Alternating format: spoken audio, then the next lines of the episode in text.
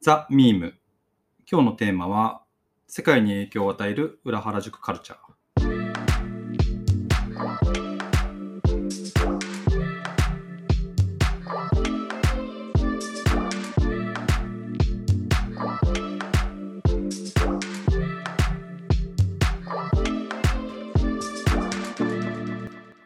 のポッドキャストは、29がお届けする、これからのトレンドになるかもしれない、ちょっとマニアックなトピックを紹介し、時代の変化を感じてもらう番組です。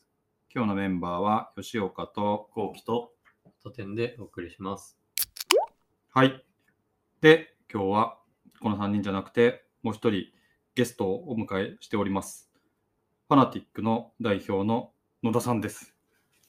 よろしくお願いします。お願いします。お願いします。野田さんは、もう僕知り合って10年弱ですね。うんそう長いですね。長いです。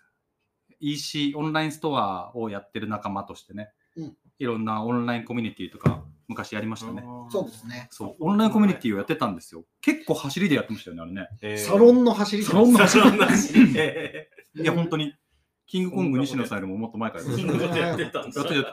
なんか5、60人いましたもんね。えーそう、会員が。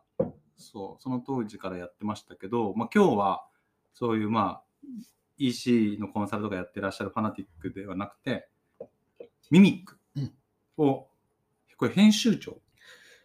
うん編集長とかいないの？あんまないんですよね。あんまいないんですか？みんな好きでやみんな好きでやってるかなんですよ。うんミミックというメディアをやってて、ミミックはストリートカルチャーを、こう、昔のストリートカルチャーをディグるメディア？そうです。えっ、と、そうですね。僕がもとも、やってるメンバーがもともとオーリーっていう雑誌の編集者でしたと。うんうんで、えっ、と、ミミックっていうのは、あの時のストリートを掘り起こせっていうテーマでやっていて、あの時のストリートって僕らが定義しているのは、まあ、えっ、と、80年代後半から2000年代初頭までをあの時のストリートっていうふうに、まあ10年間ぐらいを定義して、それはなぜかっていうと、もう一番こういろんなカルストリートで生まれたカルチャーとファッションと音楽とアートとって全てがリンクした、まあ、黄金期だったんじゃないかなと思っていて、で、まあ、あその中で、えー生まれた一つの大きなカルチャーとして、裏原宿っていうのが、まあ、今日テーマとしてあるのが、生まれてきた、まさにそういう時代なのかなと思って、そういうのを、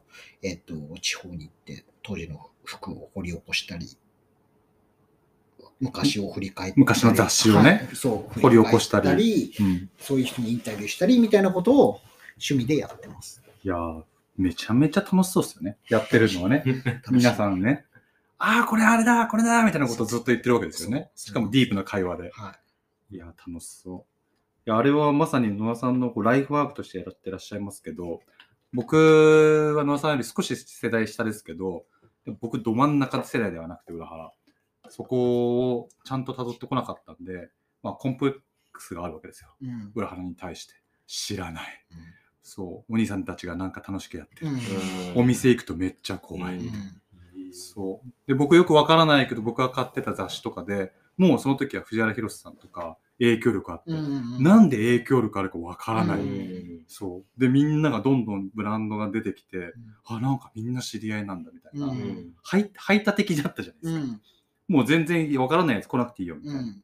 そこでくじけちゃったたちなんで、うんそう、そこは全くわからない人からすると、ミミックとか読んでると、あ、そういう流れがあったんだね。あ、そういう関係があったんだね。ああいうの分かるの面白いですよね。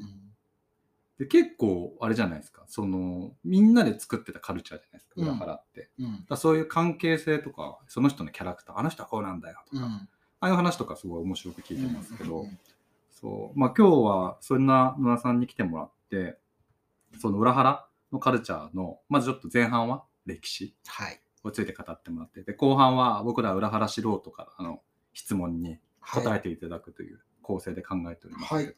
はい。で、裏原宿はい。のカルチャーって、なんか、ウィキ的なものがあったんで、ちょっとそれ引用してちょっと読むとですね、うん90年代の中期から後期にかけて、裏原の、あ、原宿のうん裏通りの一角に小さなお店を構える。はい。でそれらを総称して裏原宿、通称裏原と呼ばれていて、えー小さく始まったブームが、あのトレンドが社会的なムーブメントを起こすまで、えー広がったと。うんこれが裏原宿。はい。これは違和感ないですか？大丈夫だと思います。大丈夫ですか ?90 年代中期からって言ってますけど。まあ、ちょっとそこは。ま あお店って行くと93年じゃないですか？93年なんだ。はいやっぱノーウェアからじゃないですか。ああ、ノーウェアね。はあーあれは、えっと、立ち上げたのがい。2号さんとはいジョニオさんです。ジョニオさんですね。ああ、もうその二人はもう超キーマンですよね。はい。なるほど。ノーウェアが始まったのは93年で、まあ、いわゆる裏腹はまあそのあたりから始まったんじゃないかそうですね。裏原宿と呼ばれるようなもの。要は裏に、は原宿の裏に、な。はいはいはい。はい、お店が出始めたっていうのはそこが始まりで、まあ、仲間がまた集まって、93年、95年ぐらいには出揃うんですけど、はいはいはい。うんノーウェアってどこにある？えーっとね、あのー今、今で言った方がいいですよね。今、今であの、わかるように今の聞いてる人は。カレー屋の温殿ってまだあるのかな？あのああ、FR2 梅があって、そこをこう、ちょっと曲がって、はいあの、ウェンディーズ、今、ウェンディーズもないんだよな。い。ウェンディーズないです。もっとウェンディーズがあった場所？元ウェンディーズが入ってた、行くと、あうんの、あそこ、エッグシングスはいはいはいはいあって、はい。その向かいって FR2 梅じゃないですか。はいはいはい。で、そこに脇っちょ入れるじゃないですか。はいはいはい。で、入っていくと、えっ、と、右側にあったんですよ。あうんで、そう、温殿でカレー屋がちょっとある。そのはいはいはいはいにあったんですよ、そのちょっと手前。結構入りづらいですよね。そう、裏裏裏っすよ、本当に。で、今でこそ店ありますけど、はいはいはい当時全然もっとなかったから。はいはいはいはい。いやー、そこ入る勇気ないな。今奥にスニダンとかある？ああ、あれが、そう、あの、プロペラ通りうんからちょっと一本入るところですね。うんで、最初は93年そこで、いつだっけな、95年とか6年ぐらいになると、そのプロペラ通りって呼ばれるような、今 AP ってお店があるところの下に、あの、お移転しますね、ノーウェア自体は。なるほどね。ノーウェアが始まって、で、なんかその彼らのうん裏腹ブランドの特徴うんとしては、まあそのバッグに大きな資本があるわけじゃないから、うんえー商品種、小ロットはい。で作ってたと。はい。ゆえに、その結果、レアものが生まれたと。うんそうそれによって、お店の前でそのレアもの欲しさに、うんまあ長蛇の列を作ったと。うんそれがまあムーブメントになって、うんでしかもそれで並んだのに買えないうんっていうので、またその渇望感を生み出し、うん。さらにこう需要を膨らます。うん。で、しかもそれをこうプレミアムな価格でうん取引されて、うん。で、それをこうまたさらに煽る転売ヤーうん。うん。みたいなのが生まれた。うん。これがこう裏腹のこうメカニズムかなと思ったんですけど、合ってます？合ってんじゃないですか。あーはあこれ狙ってたわけじゃないんですよね。だからレアもの、ね。狙ってないと思いますけど、はだ自分たちが着たい服を着るっていうのがやっぱ根底にはやっぱあると思うんで、そんなにこう、あの、売る気もなかった。それこそ、あの、レディメイドって97年に後で出てくると思うんですけど、はいはいそこでこう、オープンした時とかも、うんうん、まあ2日間で2000万売りましたと。んなんですけど、それと同じぐらい2000万ぐらいの在庫を上げてるんですよ、友達に。そうなんだ。期待者に。あそ そんぐらい、こう、なんつうんですか、こう、友達だとか、あんかそうなんだ。あのーなんだろう、そういう感覚でやっぱやってたんじゃないですか。でもそれって今で言うと、まあ、ちょっとビジネスっぽく言うとギフティングしてたみたいなああ、まあことですよね。まあまあ、界隈に配ってたわけですもんねそうそうそう。なるほど。あ友達同士で。あだあれなんですよ。これも、あの、今度、その、ミニックでやる、あの、インタビューに出てくるんですけあ。ど、はいはいはい。ナイキがはいはい2000年ぐらいに、はいはいはい。あの、ストリートと組んで、いろいろこう、スニーカーを出してって、今のスニストリートとはいナイキが密接に絡みついてるのって、広島とかがルーツなんですね。その時に、えっ、と、東京のインフルエンサーって言葉を初めて使って、あ、そうなんだ。そう、あの、広瀬さんとかがいて、マハラさんとかヨッピーさんとか、そういう周りの人とか、ニコさんとか、そういうのを、こういう人たちがいてって、そう東京プロモーションチームっていうのがあって、そういう人たちを捕まえて、こう、配ったりとか、コラボしたりとかして、ストリートに広めていくっていうのは、こういうインフルエンサーの人がいて、インフルエンサーって言葉を初めて使ってやってたのが、実はその人たちああ、そうなんだ。あぐらい、だ当時からやっぱなんか、いわゆるインフルエンサーマーケティング近いから。はいはいはい。そうですよね。だから広瀬さんとしてはもうその人たちに広めれば、そうそう下にあの、あムーブメント作れるから。広瀬さんが、もう、その何、広めるっていうか、ナイキの人からすると、広瀬さんとかを捕まえて、ああ、そう、そういう人たちに気に入られて、なるほどね。な、なるほどね。トレンドの源流にいるわけそうですよね。そうそうそう。ああ、なるほどな。いやー、すごいね。そういうインフルエンサーの目の上でもあったんですね。そう言葉自知らなかった。知らなかった。もう日本で先見の目ありすぎますけどね、やっぱり、ね。あの、まあ、広瀬さんじゃなくて、それはナイキの人まあがまあそうったらしいんですけど、はいはいはいインフルエンサーっていうのを初めて聞いたっていうのは、なんか、そこのタイミングらしいんなるですけど、ほどね。いや、だから今に通用するそういう、ね、今はまあテクニカルな面でそういうインフルエンサーとかそういうのやりますけど、そういう手法に関わってた人っていう意味では、もう一個面白いのはやっぱそのコラボレーションとか、ダブルネームとか、ああいった文化も裏腹のブブランドたちが作ってましたよね。そうですね。あの辺はすごいですよね。うん。ダブルネームね。うんうんうん。なんかダブルネームもそれこそ、広瀬さんがやってたグッドイナフとポーターがはいはいはい。初めじゃないかって一説には言われてるんですけど、そのポーターって言うと今タンカーが超有名じゃないですか。うんもうはいはい。定番ですね。でもその、広瀬さんとコラボする前って月50個ぐらいしか作ってなかったんですって。あ、そうなんだ。今考えられないじゃないですか。月 今もう50個なんですよ。50個。そう。うん。生産量が。はいはいはい。でも、なんか広瀬さんのグッドイナフとコラボしてって、で、に翌年もやったらもう桁が違うぐらいやっぱ膨れ上がってたみたいで、そっからやっぱ今のもう単価、ポーターといえば単価みたいなうん。ぐらいこうなってったぐらい、やっぱ影響力あったらしくて。ポーターって昔からあの、あそこの地下にあったんですか？いや、あのーすあれですよね、レディメイドの上にあった時ってことですよね。あ、そうそうそう。ヘッドポーター。ヘッドポーター。あれは98年ぐらいじゃないあ、じゃあそれコラボとかやって、裏腹に。あ、そう、その単価自体は、はいあのー全然前ですよ。80何、え？もっと前かなとか、80何年ぐらいですね。あ、80結、構前そう、から。82、3年ぐらいかな。確かあったんですよ。だってあれ MA1 を意識してる？あ、そうそうそうそうそう。で、最初グリーンしかなくて、はいはい。半年後ぐらいに黒ができて、はいで、えーと90年ぐらいの HFA って連載で、広瀬さんが7、8年前からポ単価を愛用してるって書いてる 早えな。そう。だから、できた時からじゃん。早えなそ。うずっと愛用してて、なるほど。そう。で、なんか裏腹の、そういう80、90年、90年ぐらいとかでも、ちょ、ちょっと置いてあったんですよ。ポーター。あー単はいはいはいポーターって。ただ、ポーターっていうか、僕ら吉田カバンとか知らなかったから、はいはポーターって海外のバッグのブランドなのかな、みたいなイメージうんうんうんだったんですけど、実は吉田カバンでとかっていうのは全然後の話で、あ、そうそう。そのぐらいでもなんか単価有名にしたのも、ヒロシさんですね。ああ、じゃあフックアップしてたわけですね。そうそうそう、裏腹文脈で、まあ、愛用してたらしいんですけど、レコードバッグとかうんうん使ってしくて。でもね、そのポーターのまあタンカーなんてもうコラボしまくってますもんね。そう。その後も、それであのブランドのね。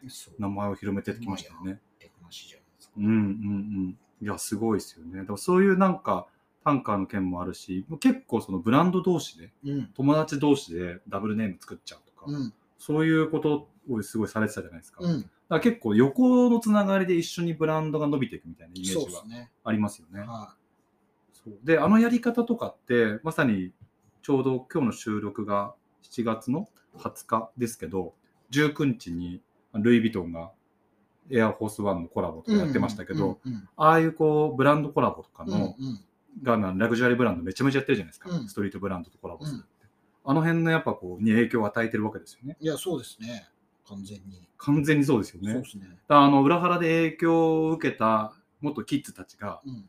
ラグジュアリーブランドのデザイナーになって、うん自分たちが好きだったことをお金かけて今やりまくってるってことなんですよね。そうです。すごいっすね。面白いのは、だから、その、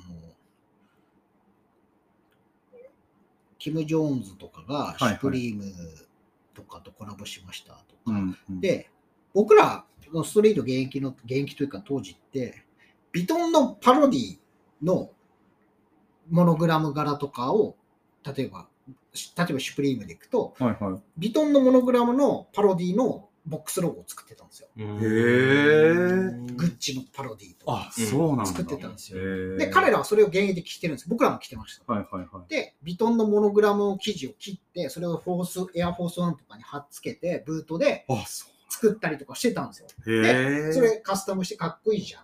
で、でこれはサンプリング、ビトンのサンプリングしてたシャツを着てたんですよ。あ、サンプリングって言い方当時はサンププリングとかで着てたんですよ。はいはい。なんですけど、彼らがめちゃくちゃかっこいいなと思うのは、当時そういうブートとかでやってたことを、はい今はもう影響力持ってオフィシャルでややってるんですよ。はいはいはいはい。当時僕らサンプリングとかでやってたことを、うんオフィシャルとして彼らはそれを出してるんで、うんうん。こんなに痛快な遊びというか、そうですよねそれめちゃくちゃすごい、かっこいいじゃないですか。それは説得力がやっぱ違うんですよね。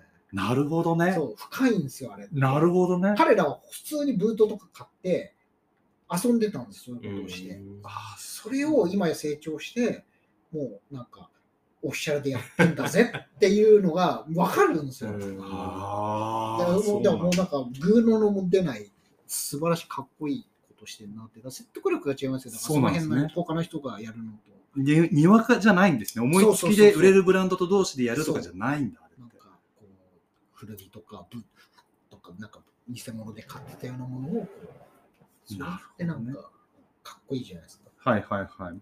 そうですよね。だし、まあ、ストリートカルチャーってまあそうですよね。カウンターであって。そうそうそうそう。ちょっとねメジャーで今ちゃんとやってるっていうのは。なるほどね。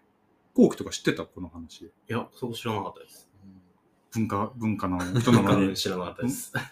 文化でならないんですか？こういう話は。いやこんな話こう課題グッチの切りは切り抜いてこう貼ったりとか、なんかそういうことやっぱやってて。へえ、面だ白い。シュプリームもやってて。ビストイシも出してるんですよ、ビトンのムログナンパックって。はいはいはい。うん耐えられたか、なんかそんな話をちょっと噂でも聞いてましたけど、うんだからそういうことをやってたんだけど、今はオフィシャルでやっぱやれてるのは、当時、小原キッズだったキム・ジョンズが、やっぱディレクターになってるから、できることであって。なるほどね。だって、キム・ジョーンズはだって昔は、その、ロンドンがなんかで、そういうストリートブランドのショップでそう、いたんですよね。そう、マイケル・コペルマンっていう、そういう、要はストゥーシートライブって世界中にいるわけですよね。ほうほうほうそのストゥーシーが認めた影響力のある人。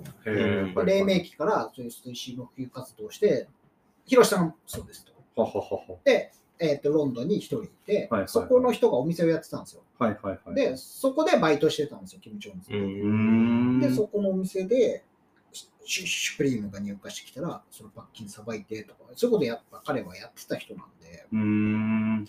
それがなんか、ね、ビトンのディレクターなんてシュプリームとコラボするって、まあ夢ある話ですよね。そうですよね。うんだから、キム・ジョーンズはそこでこう、ストリートの背景を持ちながら、そういうものではなく、モードの世界で。まずはグッと名前を挙げるわけですよね。で、ルイ・ヴィトンのデザイナーに選ばれたら、そう、好きなこと急にやりだしたじゃないですか。めちゃくちゃ好きなことやりだしたじゃないですか。はいはいはい一気にもうなんかがぶっ壊れた。ぶっ壊れて、ブレーキ外れちゃって、そうそうそうそう。シュプリームとコラボして、フラグメントとコラボやり、はいえーユンさん、はいえーカウズ、はいはい、ディオールでね、買うと。そうで、ストゥーシーはい。とかもやってるんで。弾けちゃったわけですねそうそうそう。今一番楽しいんじゃない？ですか。で、ニゴさんも仲間に来たじゃないですか。あ、そうですよね。ケンゾーでって。あの辺の関係がすごいですよねうん。キム・ジョーンズからすると、ニゴさんとかむしろちょっとこう先生いや、マスターじゃないですか。マスターなんですね。だ 野田さん、ちょっとさっき雑談しましたけど、ニゴさんもまだまだいけるっていう。いや、行くんじゃないですか、全然もっと。ビトンとかディオールとかも行くんじゃないですか、いやすごい。まあ、そのただし、そのラグジュアリーストリートって言われる文脈が、うんうんうん。まだまだ元気だったらはいってはいう前提はあると思うんですはいけど、はいはい。すごいですね。うんそこまでいけたらもう日本も裏腹が天下取りましたね。そうそう、だって、ヒロシさんだって、ね、ブルガリだとか、あのグループでいろいろやってるじゃないですか。確かに確かに確かにああやってますね。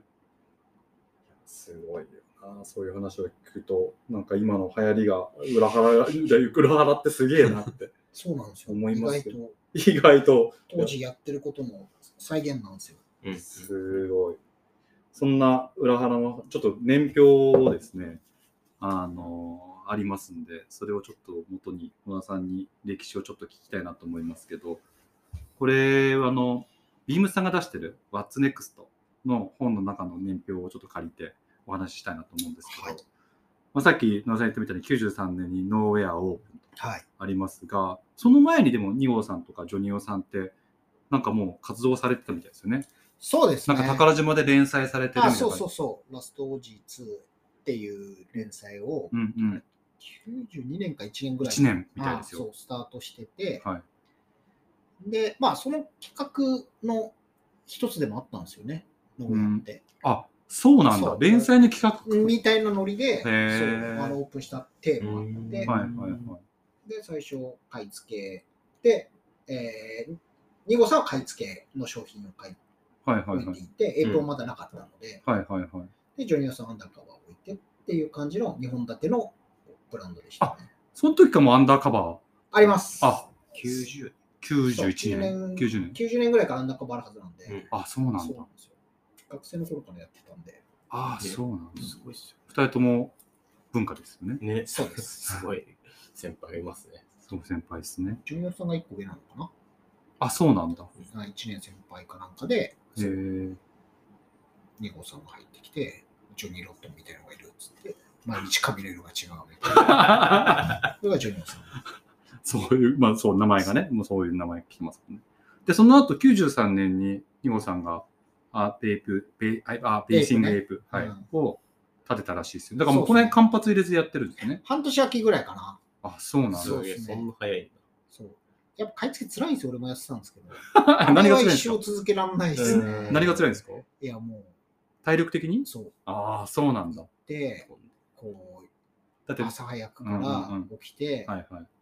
何時間もドライブして、地図片手にて、で、サマータイムとか普通に9時、10時ぐらいまで買い物するじゃないですか。はいはいはい。そこからまた何時間か帰ってきて、1時、2時になってきて、はいインボイス書いて発送までやってたかちょっとわかんないんですけど、はいはい。僕やってた時とインボイス書いて、発送とかする4時、5時ですよ、終わるの。で、また1、2時間寝て、また買い物行くんで、超ハードで。それそれ1週間とかやるわけですよ。え、それ、え、どこですか？場所ニューヨークニューヨークで行ってたんだ。でそんなのやりたくないじゃないですか。続かないじゃないですか。だから倉庫行ったらめちゃめちゃや服の山があるわけですよね。あ、とか、まあ、あれですね、多分こういうモールとかで普通に買ってたりするあ、そういうのもあるんですそうあーなるほど。え、大体1日どんぐらい買うもんなんですか？そうバーって。結構めぼしいものは選ぶんですか？うんまあ、その、出てくればですけどね。あで、なんかー目当てのものがあります。つったらそういうのをいろんなところで同じ量を買う。あー、そう。そうそうそうそう、スニーカーだとか。なるほど。あーでも結構あれじゃないですかね。あのえっ、と、エイプで、あの、ニゴさんが買ってたのとか意外となんかバナリパとかギャップとかもあったろうし、あ、そうなんだ。まあキャタピラー的なものもあったろうし、うんまあ、は一世風靡したのでいくとノースウェーブとかも出てくるだろうし、へなんかそういうの普通に買ってましたよ。結構大ネタを買ってるんですね。そう、でも当時、全然ですよ、そんなのあ。バナリパなんとかとか、あ、そうなのか。そう今でこそギャップとか、はいはいはい。あれですけど、であとカレッジロゴのものとか、はいはいはい。そんなのってなかなかなかったんであ、その当時はね。そうそうそうあなるほどねゴ。ールドのギャップとかかっこいいですからね。うんあ、そうなんだ。うん作るもん全然違いますしね。あ、そうなんだ。じゃあ、今度古着屋でオールドのギャップ見たら買ってきます。浅い。で、その後94年に滝沢さんがネイバーフットうん、設立と。そうですね。このあたりも同じ仲間たちなんですね。そうですね。滝沢さんはもともと、その、広志さんとかが、あーいたレコード会社にでや働いてたんですけど、ああ、そうなんだフ。ァイルレコードいて、で、うんネイバーを始めましたね。うん最初、ジャンクヤードかなんかな。はいはいはい。あの、横道沿いに移転しましたけど。ああ、そうなんだ。うんだこの辺は、いなんかこう、それぞれ皆さんがこう仲間でありながらも、やっぱ藤原宏さんが上にいて、うんトップに、あ先にいて、その後に二号さんとかジョニオさんとか武田さんとかがいらっしゃる。そう、結構この94年、5年になってくると、自分たちで服作るっていうのができるようになるんですよね。やっぱりその90年にグッドイナフが始まって、いはいはい。で、裏腹の最初ってその前に、えっと TR ってブランドがあったんですよ。東京エアランナーズっていう。僕俺ら的には多分それがもう裏腹の一番走りのブランドで、はいはいはい。TAR、アナーキックアジャスメント、ストゥーシーっていうのがもううんその90年代前の、90年前の、へえ。えっ、と、もう、鉄板ブランドだったんですよ。その3つのブランド来てればもう、間違いない。で、クラブ行くっていうのが一番いけてたんですよね。90年年ぐらい。80年代後半から90年ぐらい。うん。で、うんで、まあ、グッドイナフとかやってって、そうやってくると、自分たちで服を作るっていうのが、だんだんやっぱ90年ぐらいから、ちょっとずつやり出してって、うんうんうんまあ、その時アンダーカバーもできてきて、うん。はいはいはい。で93年になると英語も始まりっていう形になるんで、なんとなくこう自分たちでこうオリジナル、当時買い付けでツーシーとか、うんうんえーまあ、スツーシーとかアナーキックとかはまあ普通にあったんですけど、あとは普通に買い付けでするギャップとかバナリパとか、うんうんうん。そういうのを買い付けてくるっていう感じだったんですけど、うんまあ93、4年、4年ぐらい、4年5年になってくると自分たちで作るっていうような生産背景とかも多少できてくるので、はい。そういうネイバーできたりとか、はいはい。まあそのあと、まあ、ヘックだとか、ELT だとか、そういう、いわゆる裏原宿って言われるような他のショップもどんどんできてくるんですよね。うーん、ヘックテックが94年らしいですね。まあ、最初ヘックは買い付けだったんですけど、えーー多分買い付けから始まるブランド多いです多いです。ね。やっぱ買い付けやってないとセンスない、あの、やっぱし雑誌の時取材してて感じるの、買い付けやってたブランドは、懐深いので、センスめちゃくちゃいいんですよ。知ってるんですよ。やっぱいろいろなものを目利きしてきてるので、ああ、なるほどね。買い付けやってないとやっぱ浅いんですよね。で95年にバウンティーハンターはい。オープン。で、その時に96年同じ時に藤原宏さんがメンノンで、メンズノンノで、あ、リトルノーレッジはい。連載スタート。はいはいはい。これ大事なんですか？メンノンでいや。そんなに？フォーカスするほどでもない。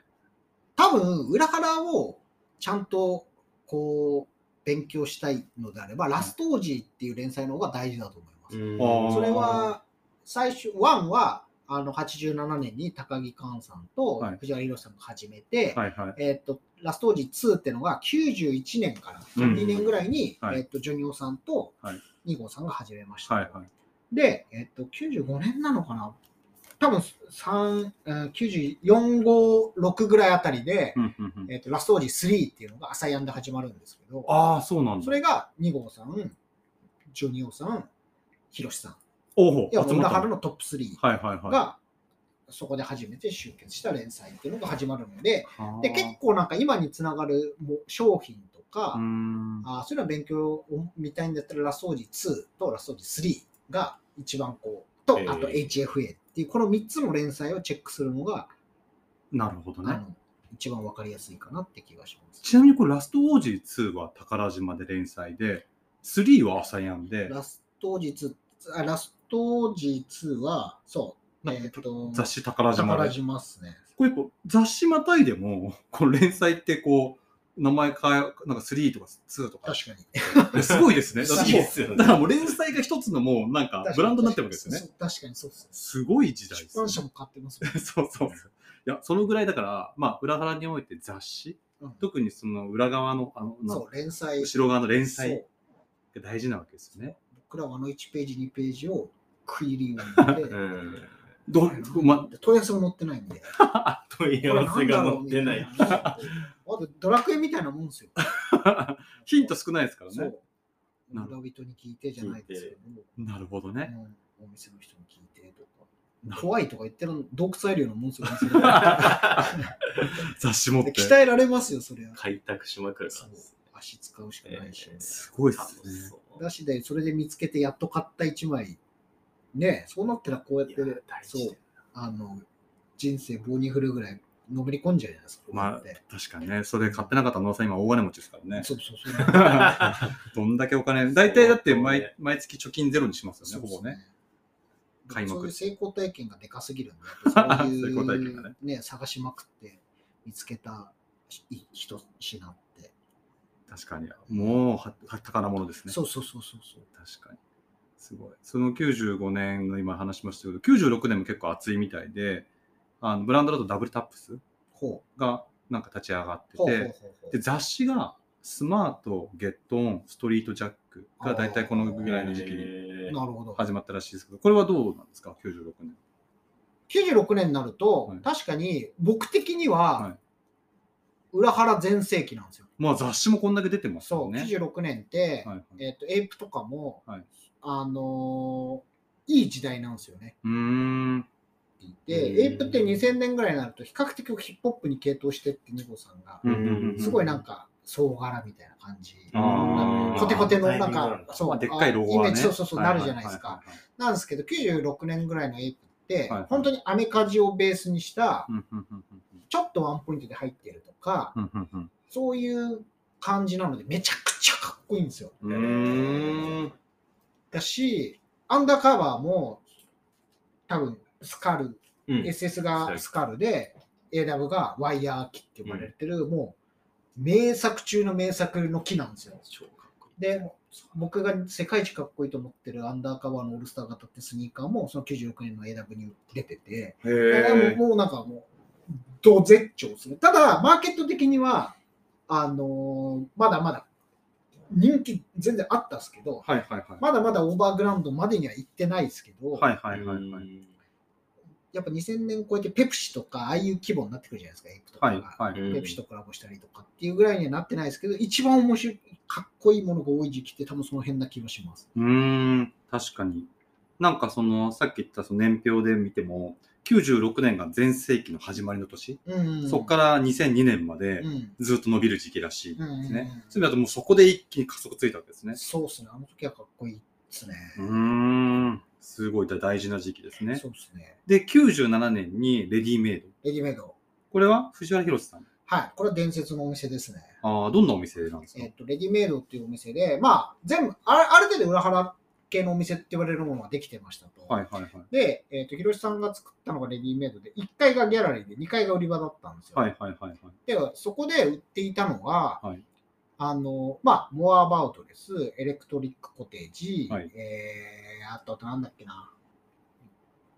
えーとあともう一つあったんですよ、ブランド。うんちょっと、あ、フィネスだ。うんっていう、広瀬さんが3つブランドをやってたんですけど、うんであと、グッドイナフもやってたんですけど、その辺が置いてあったんですけど、何があれって、過去の名作、要は、アンダーカバーのオールスター型とか、はいはいレッド・イット・ライトのボーダーとか、エイプの T シャツだとか、いろいろ、まあ、裏腹の名作と呼ばれてるものを、うん。レディメイド限定で、ちょっと色とかを変えて復刻してるんですあよ。あ。なので、まあ結構なんかお宝アイテムが毎回出てくるような、要は裏腹の、こう、なんつうのダイジェスト版的な、その時にもそう、ね。のお店だったので、はいはいやっぱはい。レディメイドっていうのは今でも強烈にやっぱ覚えてますよね。すごいですよね。だからもう、そこで復刻版とかの走りでもあるんですか？じゃあ、裏腹の。ああ、確かにでもそうですね、スニーカーの復刻とかも2000年代以降なので、ああ。そう、そそれまで復刻って概念なかったのうで、ん、そうです。うん確かに、確かにそうかもしれないです、でもそれって一個やもう、もうだから、広瀬さんがもうパッケージにしてる、パッケージとかもうカルチャーとしてうん見てて、そのカルチャーをすでにもう振り返りに入ってるわけじゃないですか、復刻で。そうですね。まあ、い色とかは変えてるんですけど、はいはいはいこれをまあなんかもう一回、こう色変えたりとか、なんかちょっとちょっと変えて、レディメイド別注的な感じで出してるっていうのが、まあなんかフットロッカーの別注とかスニーカーでいくと、はいはいはい。それは当然あったと思うんですけど、うんなんか服とかそういうので色変えてとかっていうのは、すごい嬉しかったですよね。なんか買い逃したっていうのが、またちょっとうん、ちょっと色は違うんだけど、また買えるチャンスがあるとかうーん。っていうのは、なるほどね。うんでそれがあれですよ、冒頭で2日に2000万売って2000万あげちゃうみたいな。そうそのそういうそのそうそうそうそう。なるほどね。はいや、そこで、そこはやっぱ藤原宏さんがやってるからこそ、上げちゃう人もやっぱすごい人たちが来るわけです。そうそうそうそう。影響力ある人が。それがやっぱ広がりますよね。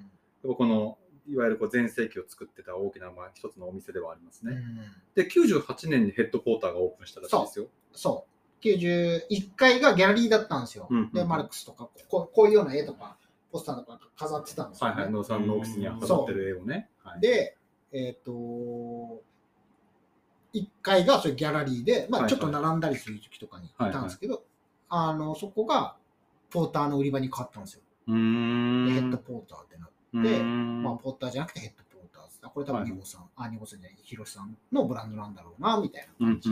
みんな思ってて、あ、うんそうなんだ、みたいな感じですよね。んなるほどね。まあ、ここも大事な時期ですね。そうですね。で、その後、レボルバー、これもは、リボルバーははいキリさんと新田さんはい、ですけど、はい。98年に。まあなんか、その裏からの連載とかそういうとこから出てきたブランドとはちょっと違う。あ、違うんだ、文はい。脈が。ので、なんか、まあ裏腹系って言ったら裏腹系かもしれないですけど、はいなんか純潔ではないというか、純潔やないと。なんか僕からするとリボルバーが裏腹系っていうのは違和感ある。違和感あるね。ちなみにその後、少し後に2001年にビズビームがオープンする。あはい。ビズビームは、ピズビームは、そうですね、あのグラビスにいた中村さんなんですけど、はいはいはいやっぱあの人はもうもろ、その経営。あもろなの、ー。で、広瀬さんも立ち上げでバックアップしてましたし、うんうんうん。でもまあ結構やっぱ値段もそうだし、見せ方もそうだし、ちょっと裏腹が成熟してきて、うん。違うフェーズ、結構それぐらいになると、そのエイプとかアンダーカバーが青山にこうお店出したりとかで、ちょっとステージを変えようっていうのはなんかイメージとしてあって、はいはいはい。で、ビズビームとかもなんか一足3万とか5万とか、うんそんなスニーカーとかで、やっぱちょっと皆さん年も取ってある程度成熟したシーンも成熟してきて、うんちょっとちょっと高くななんかそうそういうふうなところに目が向き出した走りとして、そのビズムに出てきたイメージがあります。なるほどね。うんで、その翌年、アンダーカバーはパリコレで2発参加らしいです。ああ、あ、そっか。2002どこれか、それまで。そっか。そうそうそうそう。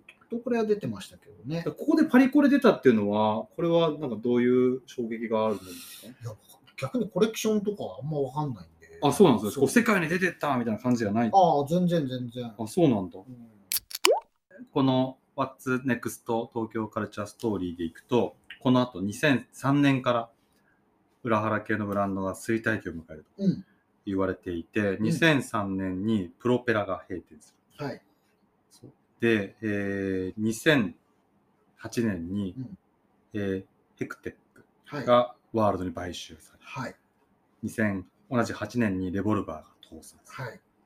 で、今度も、もほんとさらに3年後、2011年にノーウェアが香港の企業 IT、IT という企業に買収されるはい。っていうふうになってくるんですけど、はいこのあたりはどう見られてます？そうですね。やっぱ、そうですね。2003年、2000僕は5年ぐらいが結構衰退衰退期の始まり。の実感はめちゃくちゃあって、うん2003、4年ぐらいに僕、スニーカーのブランド、裏腹系のスニーカーブランドに、そのヘックのマガラさんと、ガスボーイズの今井さんがやってた、うんマットフットっていうスニーカーブランドがあって、そこに2003年ぐらいかな、転職するんですよ。はいはいはい。全然普通に苦労せずに、はいはいはい作ったもの全部売れてたんですけど、はいはい。1、2年すると、なかなか売りき売れないんですよ。卸先にね、ここう卸す、生産した分が卸先に買ってもらえないようなえー余り出してきて、はいはい。これどうやったら売んなきゃいけないんだろうと思ってきて、なかなか売りづらくなってきて、うん。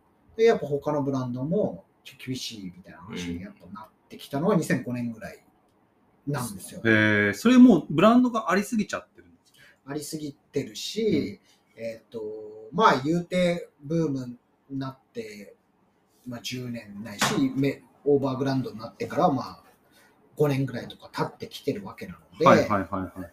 すごいだからそこでもうこうマーケットのシュリンクしてる感はひしひしと感じて、うんかといってそこを食い止めるためのデジタルであるとか、マーケティングであるとかっていうのを一切こう、はいはいはい。仕組みとしてはできてないできちゃってるので、はいはいはい。そうなってきた時に歯止めが効かないよねっっていう、本当にもう好きなものをこう作って、好きなことだけやってってきた人たちなので、なるほど。そこの歯止めが効かないっていう感じはありますよね。うーん。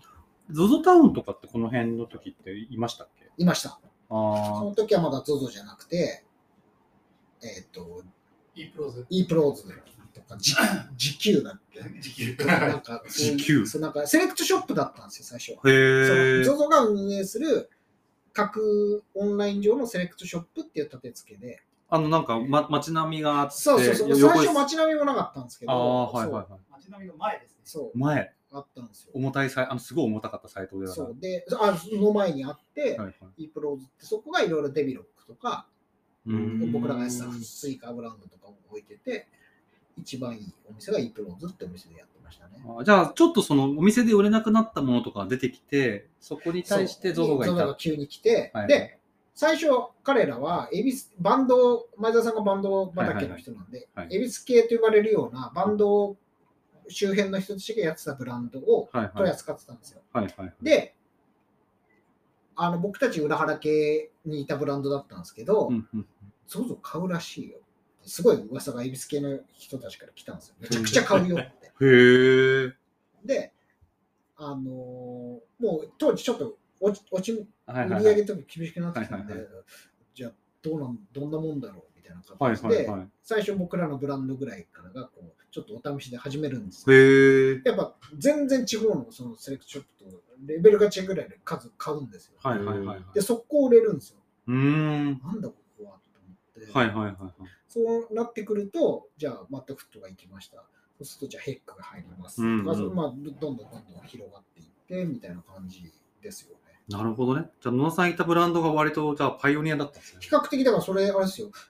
あの、じゃあここのブランド出していったから次ここ行きましょうか。当時、あの、イープローズの店長だった前原君とかとはい。打ち合わせしながらちょっとそういう話してましたね。そうなんだ。はいお次このブランド行ったらいいんじゃないですか。なるほどねしますよみたいなとかでいろいろややってましたよ。うーん。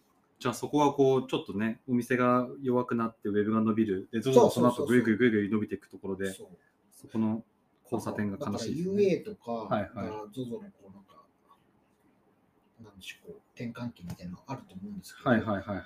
絶対多分、どっちかっつったら、そのセレクトじゃなく、最初そのストリートからあそこ始まってるし、ストリートに人気がついたところなんで、セレクトが出た時より、絶対そういうようなデビルクが出たタイミングとか、裏腹系が一挙に入ってきたタイミングとかの転換期だと思うんですよね。そうですよね。はいいわゆる ZOZO がユナイテッドアルズ入ったから伸びたって話ですけど、その前にはストリートブランドがいっぱいあったと。むしろストリートブランドいっぱいあったから UA も入ったかもしれないですよね。確かにね。なるほどね。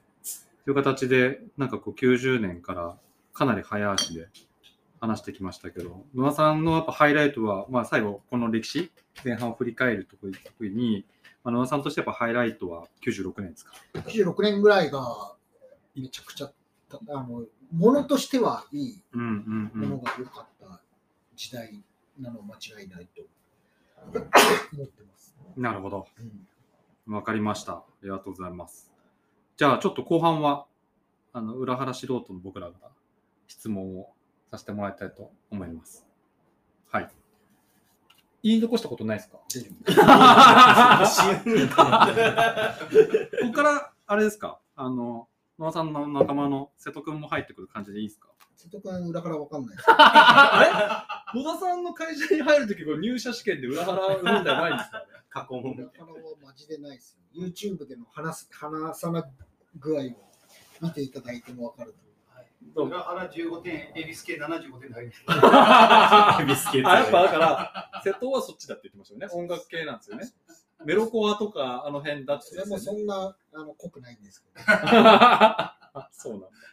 僕らからすると、僕なんかからすると、そこはもう一つのカルチャーなんだと思ってましたけど、エビス系っていうのがあるんですね。フェノメノンとかもそこらフェノメノンはまあエビス系だけど、もう違う、あそこまで行くと違うよね。辺もう違うそうで。すね。まあ、うんフェノメノンに分かれてからぐらいはもうちょっと、うんもうなんか、服のブランドだよね。うんまあ、スワッカーで一緒にやってた時ぐらいまでは、まあ、同じくくりですけど。スワッカーなくなった後もスワッカーは単体で結構人気があって、うん。でその後フェノメノンが出てきて、うん。でその時にはもうエビス系って言葉なくなってからも長ら長らくあの続いたり出てきたりしたブランドだったから、なんか一緒にくくると、まあ、それも失礼っちゃ失礼みたいなところもあるぐらいの そう価格かなとは思います。へえ。ちょっとこう、素人の大ネタ質問をちょっとしますけど、はい。あの、さっきから何度も名前出てきてる、広瀬藤原、はい。藤原宏さんの影響力って、まあ、めちゃめちゃあるじゃないですか。はい。その、こんなことやってたよっていうこうエピソード、うん藤藤原宏さんの影響力が分かるエピソードをいくつか教えてもらいたいんですけど、じゃあ、要は、ふ裏原宿と言われるところから生まれたはいメジャーなブームはいはい。を言ってこうが分かりやすい気がするんですけど、ほうほうほまず、まあ、ゴローズとかもそうですね。裏原が火をつけて、今人気になったブランドだと思います。う。はい。野田さん今つけてらっしゃいますけど、はいもうそれ価格がすごい価格になってはいますよね。200万ぐらいなんで200万になってますよね。はい。20はい、そのゴローズ。はい羽3枚ぐらいでね。羽3枚で200万。1万いくらいない。はい、ゴローズ。とか、はい。あと、ノースウェーブって聞いたことあるします、うんはい。っていうスニーカーであるとか、あとは、一時前に、結構前に、テバとかスポーツサンダルとかあれもヒロシさんなんですよ。うあ、そうなんですそうかなんですよ。ルーツをたどると。あの人が完全に流行らしてるものなんですね。その前に流行ってたんだ、手羽。そう。あ、そうなんだ。そうなんですよ。へで、あとは、グラフィスあーグラビスグラビスとかもまあそうですしえー TW ってストリートバイクわかります ?TW ってキムタクが乗ってたような、ああいうトラッカーカスタムの、はいバイク？そう、ストリートバイクって呼ばれるような、ああいう TW ってめちゃくちゃ流行ったバイクがあるんですけど、はいはいはい。これも広瀬さんです。まあ、あとなんだっけな、スニーカー、プロケッツとか、プロキッズロイヤルコロンビアとか、えっ、と、黒のスーパースターとか。すあんまイメージねえな、それ。どうですか？うん。まあ、あとさっき出たタンカーとかもそうですもんね。あ、タンカーそうですね。はいはいはい。タンカーそうを、ちょっと待ってね。あとは、あれ？秘伝の書が。年表があるんで、ちゃんとそれ見れば。年表がちゃんとそれ見れば。一番正しい年表は。あ、あれっす、シルバーアクセ。うんあシルバーアクセル？クロムハーツ、あクロムハーツうん時流行ったと思うんですけど、はいはいあの辺も、あ、ガボールも広瀬さんなんですね。そう。ああ、ガボールはジョニオさんかな？ああでもまあ、あの界隈っていうところに行くと、だし、えーっと、あれわかります？エルメスのジャンジャンプ、こうチョーカーを、エルメスのこう首につけるチョーカーをこう首に、手首に巻くっていうのも流行ったんですよ。へえ。それもジョニオさんだし、なんか US トイもなんかこの人たちな気はすごいするんだよ。あ、ジャンボ、ジャンボジョニオさんなんですね。あの、ジャンボはヒロシさん。ああ、うーん。すごいっすよね。で、あと、あれですよ、ネットウィング。あアイリスセッター。アリスセット。そそうなんだ。白ソウルの、えー、とスウェードとか黒とかは完全にヒロシさんです。その時木村拓哉履くみたいな感うん、確かみんな履いてましたよ。そう。あれも、そうですね。すごいっすよ、ね。あと結構、その、そういうブランドとかじゃなくても、ディティールでも、じ。ディティール。あの、服のディティールとしても結構いろいろあって、袖をここのタグ、タグ、ピスネームここにつける。袖のところににブランドネームつけるっていうのも、元はセディショナリズなんですけど、ヒロシさんがグッドインフにやって広まったものです。へあ、あとはなんかここ、この袖の下が切り替わってるはいはいはい。うんか、もう完全に裏腹を代表するディティールですし、へえ。あと何があるかな。フィッシャーマンとかもそんな、それに当たるんですか、まあまあ、うん、そう、アラン模様のフィッシャーマンニットとか、あ、それってそうなんですうん、なんかインディゴ染めでとかは完全にヒロシさんですし、へインバーランドとかも着てましたもんね。うん、ああ、そうなんですね。インバーナインバラン、ニット。ー。そうとかで彼がやってる、そもそもその、今のフラグメントデザインってあるじゃないですか。はい。あれは、どういう、どういう気概でやってらっしゃるんですか？あれは、これ僕の完全に推測なんですけど、はいヒロシさん語る上ではい一番ポイントって、やめることなんですよ、あの人。やめ時？そう、やめ時。あそう、2、3年なんですよ。あーで、グッドイナフこそ、はい十何年と言うて続いてるんですけど、はいはいグッドイナフも絶頂期にはいはい半年休むとか、へー取引先40店舗あったのを10店舗に減らすとか、はいはいはい。あーして、一回一回止めるんですよ。はいはい。で、しあのー最初に、えっと、レディメイドやりましたと。うんうんで、レディメイドも2、3年で締めてます。うんううんん。全然それって売り上げ悪いからじゃなくて、絶頂期でやめるんですよ。うんうん。で、その後に、えっと、プールとか、ああとか、純、純そうそうそう、コン。ビニとかもう2年じゃないですか、あれも全部。確かに、もう期間限定で初めから言ってましたよね。で、やめるんですよ。はいで、広瀬さんのポイントとしては、絶対これや、絶対やめる、そのところでやめるっていうのがポイントにあって、はいはい絶頂期だろうかなんだろうがやめるっていうのがポイントがあって、で、最初はグッドイナフで、えっと自分で社員抱えて、在庫も抱えてやってたはずとして、やめ時をそ2、3年でやめると。それは、あーはいあの比較的グッドイナフで自分でやってて、はいはいはい。社員も増えて、はい。生産部門とはいはい。営業部門とで分けてやるぐらいに半年間辞めるっていはい。う決断をあの人はしてるんですけど、へえそれは自分でブランドやっていく中で、どうしてもやっていくうちに社員が増えたりとか在庫が増えたりとか、やっぱリスクの面もあるじゃないですか、はいはい自由気がなくなっちゃうっていうところに気づいて、うん。で、ディレクションっていう立場に回ることによって、はいはい社員いなくていいじゃないですか。うんうんうんで、えーと、在庫リスクもないじゃないですか。うんうんうんかつ、えーと、じゃあ今、モンクレやりますとか、はいはいはいあーじゃあ、ブルガリとバッグ作りますとか、はいはいそういうな、ダウン作りたいんだったらこことか、はいはいなんかバッグ作りたいんだったらこことか、はいはい。そういうふうにもう旬なところと組む、あ美味しいところ取りを常にできるじゃないですか。あ本当にうまみだけしかない。そう。ああだからもう人少なくて在庫リスクもない、はいはいはい。いいところと組める、ではいはい。常にあのこう抜き差し。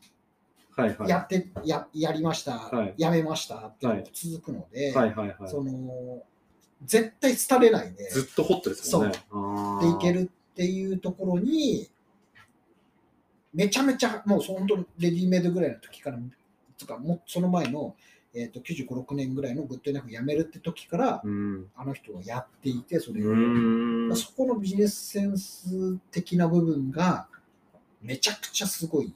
一番すごいのはそれだと思っていて。ああ、いや、言われたら確かにと思いますよね。だずーっとだ行列のままやめれますもんね。で普通やめらんないじゃないですか、その絶頂の頃って。確かに、確かに。で社員もいるだろうし、確かにそれでも辞めるし、うんで、ちゃんとそこの、もう、2号、あの、ヒロさんがマスターで、うん。パダワンとして、まあ、2号さんがいて、みたいな感じで、2号さんも今って、まあ、ヒューマンメイドこそあれど、はい。あの、建造だとか、ユはいニクロだとか、はいはいはいそういうのって結構似た動きじゃないですか、ディレクションの確かに、確かにああ。いう形って。確かに。そう、だからそういう流れは、やっぱなってきてんだなって気うん、なるほどね。ニゴさんにおいてのヒューマンメイドはじゃあフラグメントデザインみたいになってくるあの、まあ、ヒロシさんでいうとこのグッドイナフ的な感じ。あ、グッドインストそうベベースとなるところっていうのは、まあ、基幹としてちゃんとあるんで。まあ、ヒロシさん今ないですけど、そういうの。はいはいはい。あの、一時のグッドイナフ的な感じなんじゃないですか。ああ、なるほどね。えー、今その僕が出した2号さんが藤原宏さんにまあ似てるから2号っていうのが有名ですけど、あの、宏さんと2号さんの関係でどう？広瀬さん、2号さんは、最初その雑誌で見かけたっていうところらしいんだけど、宏さんをね、そうそうそう、見見てたらしいですと。はいはいはい。で、まあ、文化に入るにあたってはいはい上京してきますと。はい。それで、まあ、やっぱりそういうロンドンナイトとか遊びに行って、うんうんうんえーまあ、そういう界隈の人とかに可愛がられていって、はいはいはい。で、まあ、あの、広瀬さんのレコード持ちやったりとか、ずっあと遊び結構近くにいたんですそう、あの、まあ、最初は、あの、普通にロンドンナイト遊びに行くっていうところから、うんうんうんまあ、似てるよねとかっていうところとか、言うて、やっぱセンスはめちゃくちゃあったから、はいはいはい。そういうところから可愛がられてて、はいはいはいそのあのストラロボットの高橋さんの方に、お前2号だ、あの広瀬さんに似てるから2号だって言われたみたいな感じで可愛がられてたっていうところもあるし、はいはいはい。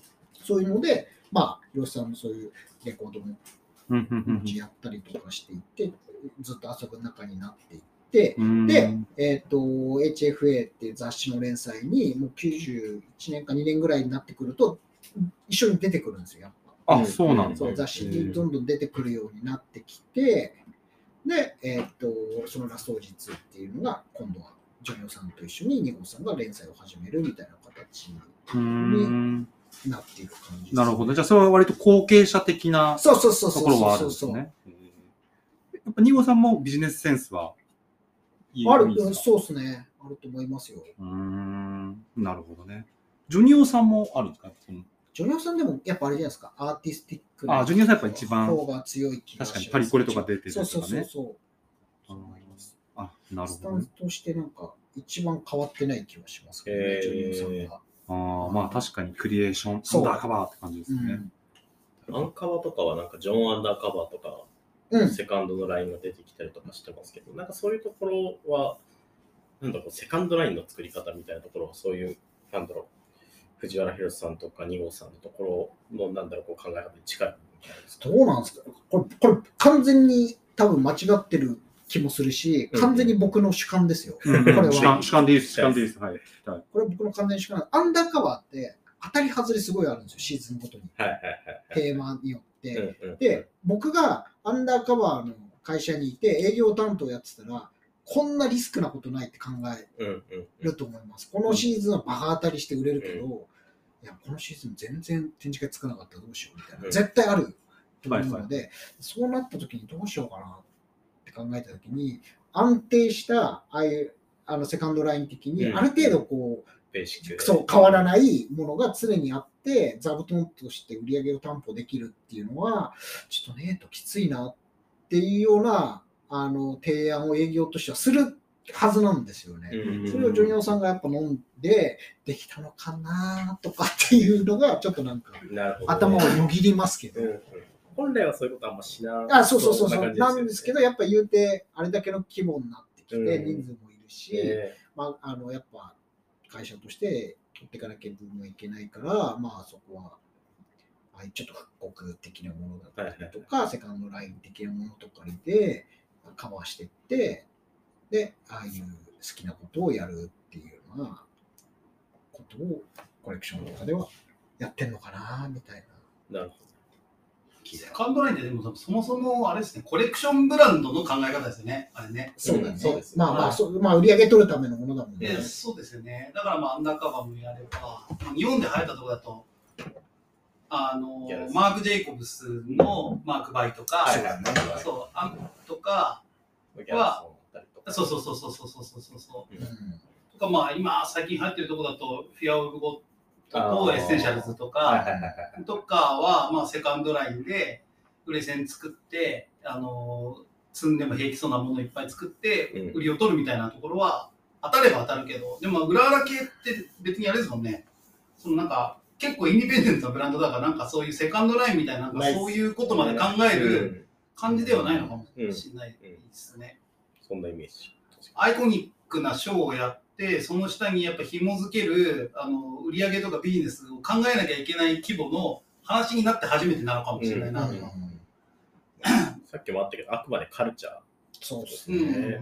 なんだかを見てると、すごいシーズンごとになってるはずがあるので、すごいですね。振れ幅。そうそうそう。本当にこれこれ、なんか売れねえだろうなって正直思うことも結構多いので、うんでかっこいいというかめっちゃかっこいいですけど、これきついだろうなっていうのはやっぱあるから、うんうんうんエヴァのとかだったら正直売り上げでは厳しいじゃないですか、絶対。だから、やっぱえ俺は営業だったとして、うわどうしようってなるから、絶対これ、ここんなん出てきちゃったけど。これどうやって売っていこうかなみたいな、マジでちょ正直考える部分があると思うので、そんな時にああいうのがあると、うんうんこっちで頑張るかみたいな。ジョニオさん、いい加減にしてくださいとも言えないですしね。そうそうそうそう。だから、そこはやっぱあるのかなって気は、ありがと個人的には思っちゃってます。ちょっとなんかある？うーん。あ、なんか、わ他の上のパンクで、なんかアンダーカバーとか AF が割と海外とか、ももしくはその会社の規模でかくしていくみたいなのに対して、ヒロシさんがなんか、ちょっとなんかネガティブというか、うん。悲しめなことが書かれてたみたいなのをちちらっと見たんですけど、ほん本当にそう思ってたんですか？ね。なんか、ヒロシさんはヒロシさんでなんかその2年で辞めるとか、うん。独自のあれがあったじゃないですか。それでもなんか、悲しい気持ちなんですかね？ってちょちょっと疑問に思って。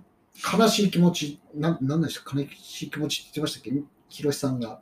ヒロシさんが、なんかその2人に対してちょっとネガティブなことを書いてた。ああ、なるほど、なるほど。覚えてないですね、それ。でもまあ、あるんじゃないですか？広瀬さんのスタンスは明らかに違いますからね。うんその海外出てとか、拡大していくっていう考え方は一切ないうんと思うので。あじゃあなんか3人ともそれぞれ違うけど、いいとかではなく、なんか結構仲間意識あったからちょっと悲しいみたいな、そういう感じじゃないですか。あーまあ、なんか、言うて、こう、ね、ある程度時も経ち、うんまあ、それぞれ、ね、やることとかも変わってきてって感じな気はしますけど、ただ言うてなんか、広瀬さんと今結構近いことやってる気もうん。うん、しますし、なんかやっぱ言うてこう、似てるんじゃないかなって気はしますけどね。ありがとうございます。うん確かに。似てますよね。うん似てるし、ニゴさんはなんかさらに、まあ、広瀬さんはやっぱこういいところをずーっと、うんこう、ギリギリ盛り上がる前で常にこう、うん点々とされてるけど、ニゴさんはそこに対してこう、一気にね、建造デザイナーみたいな感じで。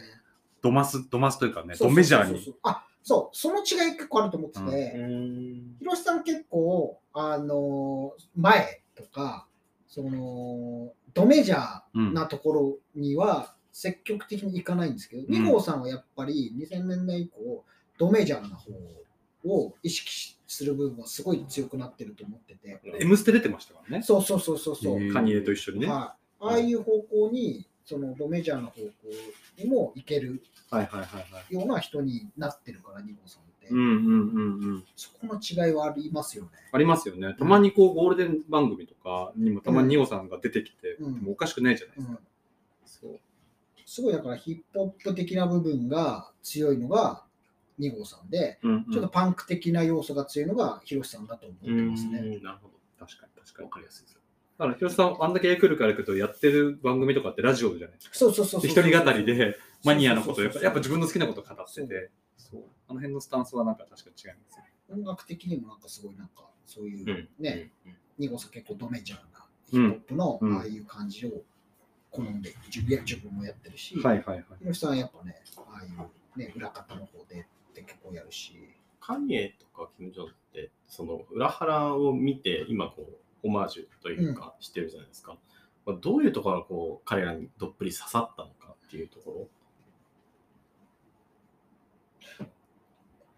あのーこれ僕その海外にいたから分かんないと部分はあるあ海外にいたわけじゃないから分かんないんですけど、ろ。ん。この裏腹海外以外のところって、その雑誌の関東特集ってこの時代の見てもらうと分かるんですよ。ダサいんですよ、特特集がね。そう、はいはい。本当にダサいんですよ。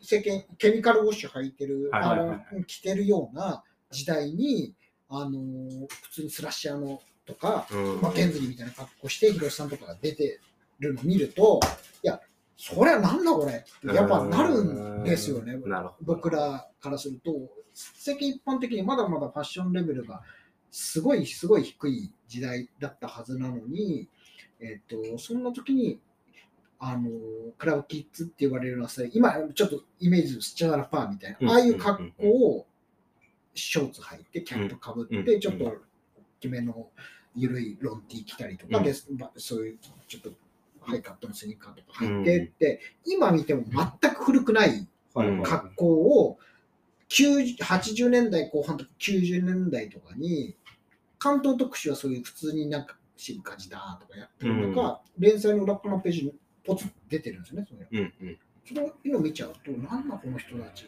やっぱすごいあの違和感とうんいうか、うんそのすげえ気になる感じがあって、なんだろう、この人たちってやっぱ掘っていく感じになるので、多分彼らもそんなことを、キム・ジョンが間違いなくしていて、うん。でバージルはちょっと、あ、バージルじゃないあの、あのカニエとかは比較的、エイプとかがこうやっぱメジャーになっていき出す頃とかに、まあ、ちょっと影響を受けたりとかっていうところがあるので、比較的ちょっとキム・ジョンとかと比べると遅かったりとかあるのかもしれないですけど、うんうん。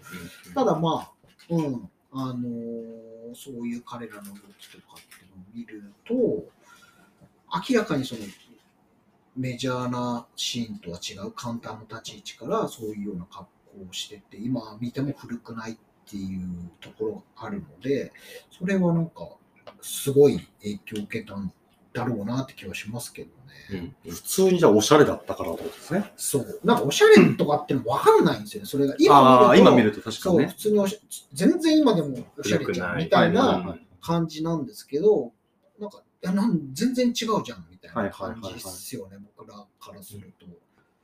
なんか、やっぱその、あるじゃないですか、こうなんか、なんか違うぞって、その、スチャダラのあの格好って別にそのアメリカのその時のヒップホップカルチャーの影響じゃなくて。全然違うんですよ。あもうあれじゃ完全に藤原宏影響。そうそうそう。なんか、クラブキッズって90年代、はいはいはい80年代後半90年ぐらいにクラブで遊んでた人たちって結構ああいう格好してて、はいはいはいはい。僕の中学校ぐらいとかやっぱそういうはいはいはい。のになったんですけど、はいあれは結構オリジナルな気がしていて、ああそうなんだそうちょっとまあスケーターとかはちょっと近いんですけど、どっちかって言ったらそのスケート文脈的な感じの流れですよね、あれって。そこからまたミックスされていくそうそうそうそう。ねだ結構みんそのそのカルチャーの根本にはみんなスケーター魂があるんですね。そうですね、スケートと、そうですね、スケートは大きいと思いますね。はいはいはい。うん、パンク、スケート、ヒップホップはうん。3つ裏腹を構成する要素としてあると思います。うーん。なるほ今日はなんか、興味深い話が聞けたの、ずっと喋るのを忘れて聞き込んでたんですけど、3つぐらい聞きたくて、なんか最初、2号さんかな？なんか住住所非公開のお店？あー、懐かしい。で、なんうんかシュプリームを置いたからは売れたみたいな話を聞いて、それ、そのあたりって逆にどんな人が買ってたんだろうなってい。いう。シュプリームはね、もう買ってましたね、最初から。あすごい。住所非公開の店で？すごい。あのー最初、そう、それ、あのね、テクニックってお店と、うん2つあった、もう一個忘れしたな。これ今でも宝物なんですけど、そのフューチャラがスプレー缶にあった、スプレー缶にフューチャラのフィギュアが入ってるお店とか売ってたんですよ。へノーウェアが、あエイプと別で、その、アローズのピラ通りに、テクニックと、えっ、とね、名前としてしたもう一個あったんですよ。二つお店があって、そこにシュプリームとか置いてあって、で、あの、最初シュプリームって、あれなんですよ。ストーミーとか、あとは、あの、ホーカンドさん、あの、朝日さんがやってた、その、ショップありますかあ、そう、アリーナに置いてたんですよね。で、シュプリームって比較的、最初、ただのスケートブランドだったんですよ。ただ、まあ、そこから裏腹系の人が目をつけて、まあ、今のああいうステータスの高いようなブランドになっていった感じはあるんですけど、僕も最初こう、スケートブランドとかで、こう、ストーミーとかってた時に最初、ああ、なんかっこいいな、みたいな感じで思ってて、えーただまあ、やっぱりヨッピーさんとかが来だしてから買い出すようになってたんですけど、うんその頃にはやっぱその原宿のそのテクニックとか、ニュースがやってた住所非公開のお店に電話番号非公開とか、そういうお店もやっぱあったんですけど、そういうところで買ってましたね。なるほど。なんかその前って結構今じゃありえないようなとこにもいろんなとこに置いてたんですよね、チプリン。シュプリームは、最初は本当あれです、だからストーン、本当になんかスケートショップに。置いてましたよ。ブランドとしては立ち位置が全然その今と違うから。ねで、ワングラムって言われるようなシュプリームの代理店が取り扱い出してから、すごい愛され尽くされたブランドをになっていきましたね。逆にどどういうところに目つけたんですかね、なんか。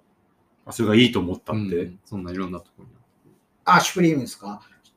多分、まあ、そこの元々のやってる人が、ストゥーシーとかをニューヨークで、ストゥーシーのお店とかをやってた人が、まあ、そのストゥーシーシュプリームやってたって感じなので、まあ、最初はやっぱその、普通の一スケートショップ、スケートブランドとして取り扱わ、日本では取り扱えられてたんですけど、ワングラムが取り扱うようになって、ワングラムってやっぱうまい、代理店なんですけど、うまいんですよ、そういう見せ方とか。サイラスとか、うん。今、ビーズがやってますけど、その前ってワングラムがサイラス取り扱ってて、サイラスもすごい、なんかいいブランドっぽく見えて、すごい売れてましたし、モーティブっていうようなブランドとかもやったりとか、すごいやっぱそういう、その代理店がうまくて、そこがもう、世界的に見てもシュプリームを今の地位に押し上げたのは、そのワングラムっていううん代理店、項目ではなくて、ワングラムであることは間違いなくて。最近、僕まだギリギリ大学生ですけど、結構身の回りとか、まあ、ちょっと4、5人とかでグループ組んで、まあ、とりあえずベースでブランド作って、うん自分の作りたい T シャツとかうん作って、で、まあ、仲いい人にはとにかく配ってみたいな。うん結構なんか聞いてた話となんか、おううん似てるかもみたいに思ったんですけど、うん。どどう思われてるんですじゃあかなんかそそのまんまじゃないですか。そのまんまなんですねうん。だ今って、その、もうフォロワー1万人いったらもう化粧品ブランドがくっつくじゃないですか。からそれぐらいだから参入障壁が低いうん。からやりやすいっていうのはあるけど、まあ、裏始めた当時って本当に自分たちで服を作るっていうのは考えられない時代うん。だったんですよね。その違いは全然あると思っていて、だから当時作れてたら、簡単に作れる背景があったら、みんなやってたかもしれないですけど、で、まあ、せ売り売り場も作れないし、個人でやるなんて本当フリマしか、ね、ないような時代だったのに、今って売り場もあるし、作れる生産背景もあるから、まあ、それはやるだろうし、とかすごい別、めっちゃいいことなんじゃないって気はしますけどね。ただまあ、服、ね、買う人がちゃんとなんか、服分かって、カルチャー分かって、ストリートで打ち出すん、ストリートブランドとして打ち出すんだったら、ファッションとは別なので、うん。そこは絶対間違っちゃいけないと思っていて、うん。ストリートブランドである以上、カルチャーを元にしてなきゃいけないわけで、ファッションではないので、なのでそこがこう、履き違えちゃいけないかなっていうのはすごいあるので、それちゃんとカルチャーを分かった人から買わなきゃいけないし、そういうところを見極める、見極めて買えるように、だ買う人のなんかそのリテラシーも必要なんじゃないですかね。うーんうんなるほど。なんか参入障壁がめちゃくちゃ下がった一方で、うんその結局ネット上なので、その裏腹とか、その結構ロケーション固定みたいなうんものがないじゃないですか。うんうんうんうん。だからカルカルチャーみんなにみぐらいになるのかなって。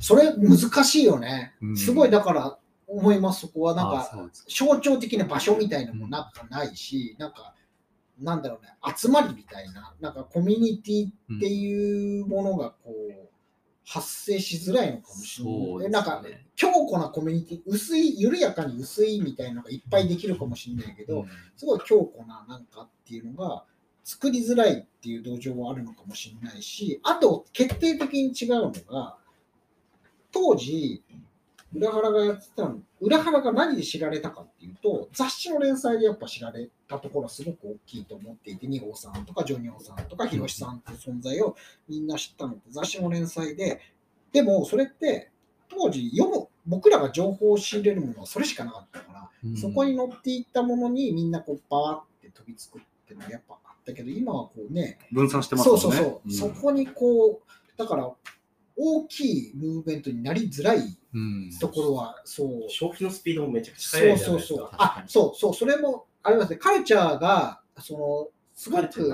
そう、あの消費されちゃうっていうのはすごくあって、裏原が言ったみたいに、黎明期って80年代にあって、はいはいはい。で、ブレイクスルーマーテって5年とか、はいはい、97年とか、例えば95年ぐらいだとすると、その間5、6年やっぱあるんですよ。うん。その間って、その間にヘックだとか、ネイバーだとか、ダブルタップスターとか、界隈のブランドも生まれ、お店も生まれって感じ。で、この5、6年っていう期間があると熟成されてって、すごい厚みがうん。カルチャーに出てくうるん。ので、これが今ないう。ん。ので、瞬殺で消費されて終わっちゃうっていうのは、ある意味不幸ではありますよね。めちゃくちゃ羨ましいな、その時代。知れるまでに、すごいなんか、じ界隈で。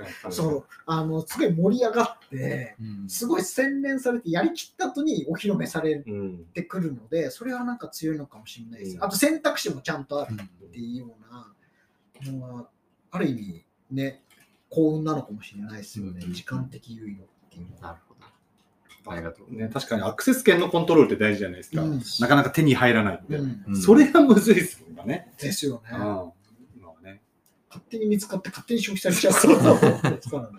確かに。熟成期間がないっていうのは確かにうん思います。じゃあ熟成しましょう、今の若者行き。ましょはい。ね。隠しましょう。売れても隠しましょう。だからそう、それ、ミミックのテーマでもあるんですけど、絶対その方がいいんですよ。不不便さがすごい価値を生むと思うので、その便利すぎる買い物体験の先に感動はないので、そう、こんだけ僕ら苦労して、雑誌でこのドラクエみたいなことしてるわけじゃないですか。村人は一時期して、ここに売ってんじゃないかとか、うんここにあるかもしれないとか、入荷したあ前の人が出てきたら、あれ何やりましたみたいな、こんなことやって、ね、えー変えたものって、それ圧倒的価う。値じゃないですか。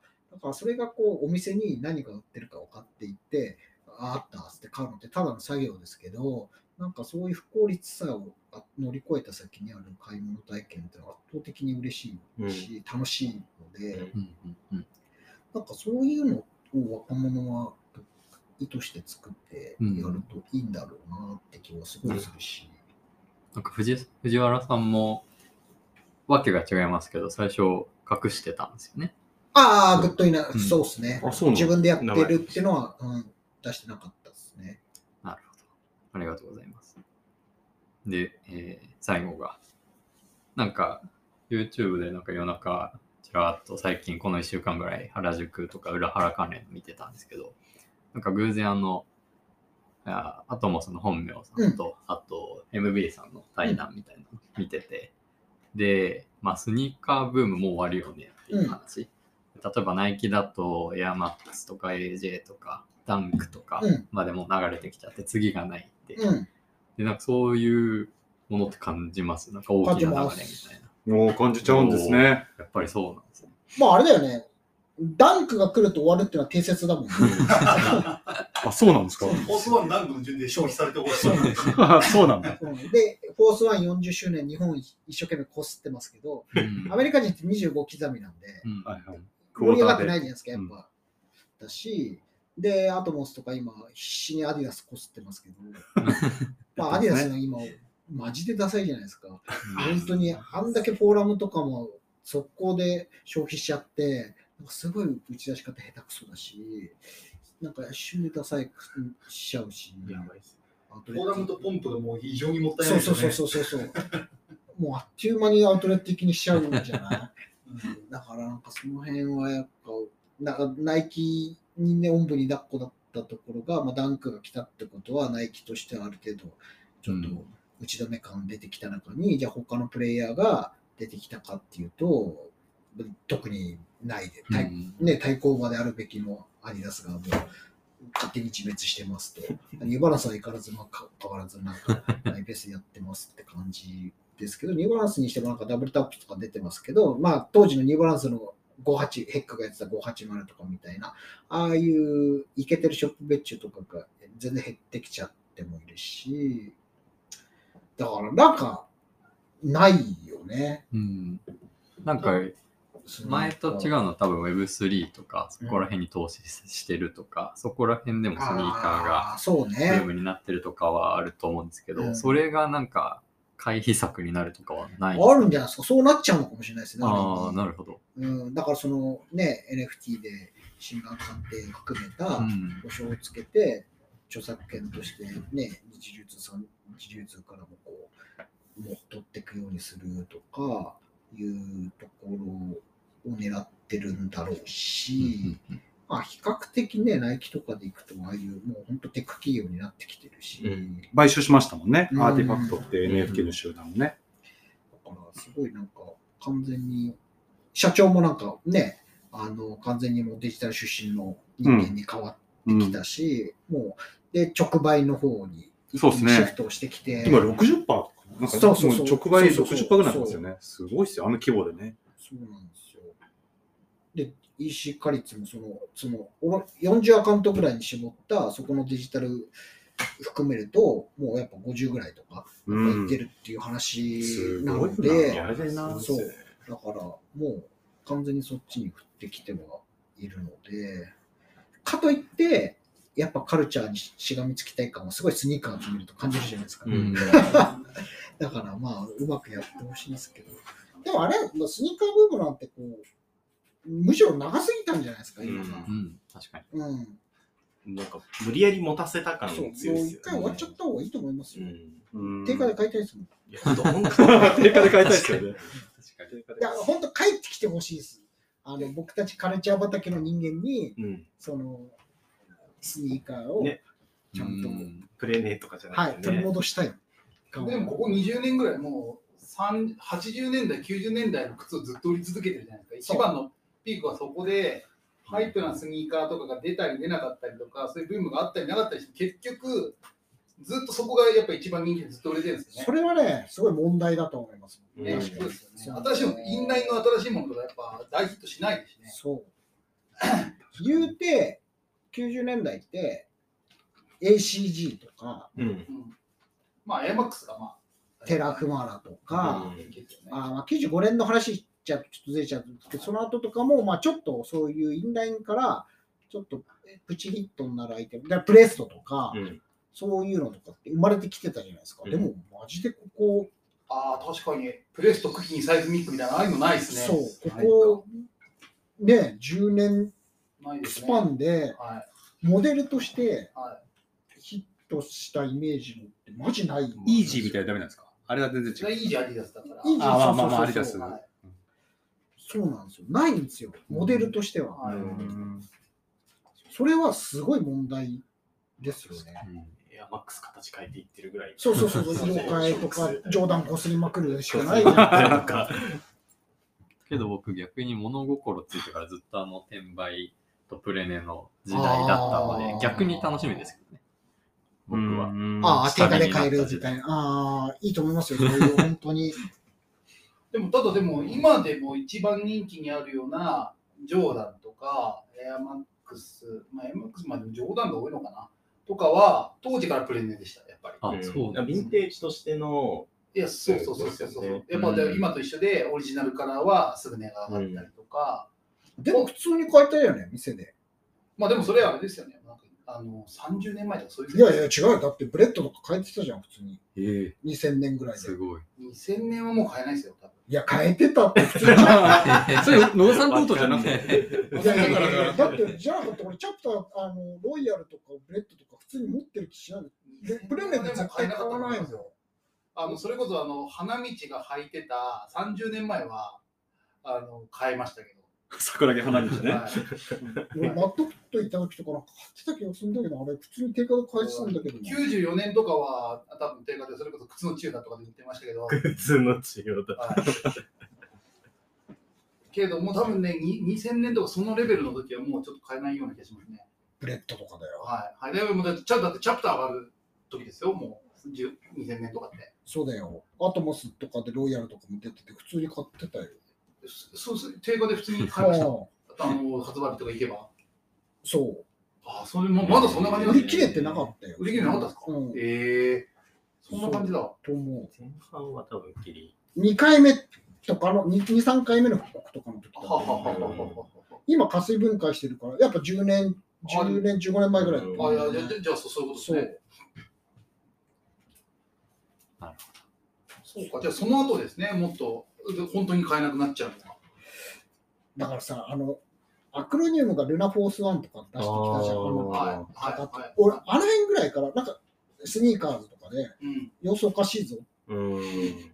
感を感じてきてて、まだその時普通に買えたんだけど、アクロニウムのルナフォースとかは。でも、あの後、普通になんか3万とか4万とかになってて、ああ、そうですね。2004年とか5年ぐらいには、もちろんなんとかもだいぶアカウント絞ってきて、そう、ああららっていうね。ような感じの方がありましたよ。なるでもあれじゃん、やっぱ、言うて世間一般的には点だろ、どうせ。ほど。めっちゃ最近まで飛びあますね。言うて、そんなの可愛いもんじゃなくて、あいやまあまあ俺らが言ってるレベルはい感のなんてはいはいまあさ、ね。その時落ちたらまだ買える時代ですね。。そうあんな社会現象というかさ、おかしななるのなんか点だろ。えーすごいバージルのせいだよ、あれ。かっこいいもんね、確かに。うん。うん広瀬さんがコンピに負けたくらいだからね。あそうなんですか？そういやあのあの点やるにあたって、コウキ広瀬さんとバジルだったんだよ。ああ、その、あそそのキャンペーンを貼る激アツ対象ってことですね。そうなんだ。で、結局そのバジルの方が、あの、かっこいいから、バジルが選ばれたっていう。なるまあ、あれかっこいいよね。まあ、発明ですよね。うん。あのあのスタイル自体が。ヘルベチカに点々つけただけの。あとカニのね、あれね。あそうそうそうそうそうそうそう。ピスネみたいなけど。だあれいいよね。ああいうさ、フォーマット作るの強いよねう。まいっす境、ようんねのそうですね。はいあの、重ねた重ねるやつととかか、やっぱり、やっぱあのフォーマット作っちゃうのは強いなって感じ、すごいですね。でもフォーマット発明として横にも横点するのはちょっといかがなものだと思いますけどね。そうそうそう。はい、これもうマルシーナイキにしたんで、あと他でも使いますみたいな。あれ結構えげつないっすよね。えげつないよね、あれね。あれいいもん。どうなんだもうあと、あもうあの、あの、トラビスの逆さ、逆さ装置も金使われてますもんね、うんもそうだね。足かぶり出すの。う。そう。テント、酒井と逆逆さ装置はもうあの、いただきました。マルシーナイキになってるね。だ結構ストリートの中で久々に現れた発明なんじゃない、うん例えばカウズのさ、はいああいうね、ああのタッチのもう発明じゃない、うんああいうキャラクターに、メジャーなキャラクターにああいうふうにやるのも発明だし、うん。いわゆるバンクシーのも発明なの、ああいう展示方法で遊ぶっていうのも発明なんだろうし、ベルディのあのフォントも発明なんだろうし、ね、バージルのね、あのカニのタグとかさ、うん。ああいうヘルベチカのちょんちょんとかも発明なんだろうし、まあ、シュプリームのボックスもそうなのかもしれないけどさ、あれだってバーワル・クルーガーなわけじゃない元ネタで言うとさ、そのまんまじゃん。うんまあそれでもね、世界一かっこいいロゴになっちゃう。ねすごいっす。話が尽きないですね。パート2やりたいですいやいやいやいや。いや、こ大れなんかコラボ話をもっと聞いてみたいですね。そうですよね。そう。どうですか若い二人、最後、じゃあ今日聞いた感想、野田先生の講義聞いて。一番のなんか、あ、なるほどそうなんだっていうのは、その、カニエもバージルも、えっ、と、キム・ジョーンズも、その原宿から結構もろに受けて、で、キム・ジョーンズが本当最初、全然こう、まあ、モードな感じというか、割とソリッドな感じのデザインをやってて、あんま僕も最初そのイメージ全然なかった。むしろその背景知らなかったんですけど、あれ？なんか様子おかしいぞって思ってたところの実話の話が聞けたんで、うん。なるほどねっていうところ割とこう、納得感があるし。超ストリートキッズだったんでね。うんそうだ意外とだからあの人がシュプリームとかこすっても違和感ないというか、うんの説得力はちゃんとあるので、本当はだからちゃんとストリート分かった人に届い届いてほしいですよね。うんうん。だからみんな金ないから転売して終わりですけど。もったいない。そうそうラグジュアリー文脈の人じゃなく、はいはいはいストリート分かってる人に手にしてほしいなってのはあるんですけど、みんな定価ですら買えないと思うんで。そうね。それはカル40何万チ。ャーとかはもう復興、カルチャーの復興みたいなことが起きないとなかなか難しいですよね。ファッションというかもうそうですね。届かないものになっちゃってるから。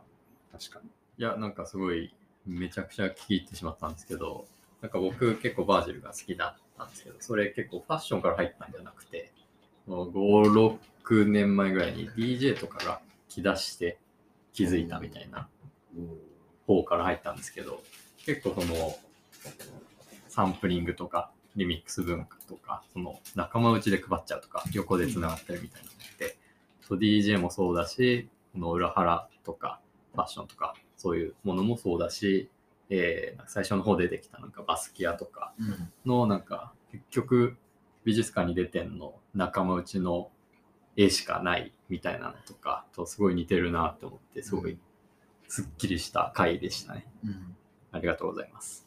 いや、こちらこそ。はい。またちょっと第2回もお願いしたいと思いますんで、ぜひぜひ。野田先生、瀬戸先生。ちょっと声が遠かったかもしれないけど、瀬戸先生、遠くでタコス食べたい。エビス系エビス系。長そうだな。先生が。長そうえー今日のテーマは世界世界を席巻するストリートカルチャーに影響を与える裏原塾カルチャーでした。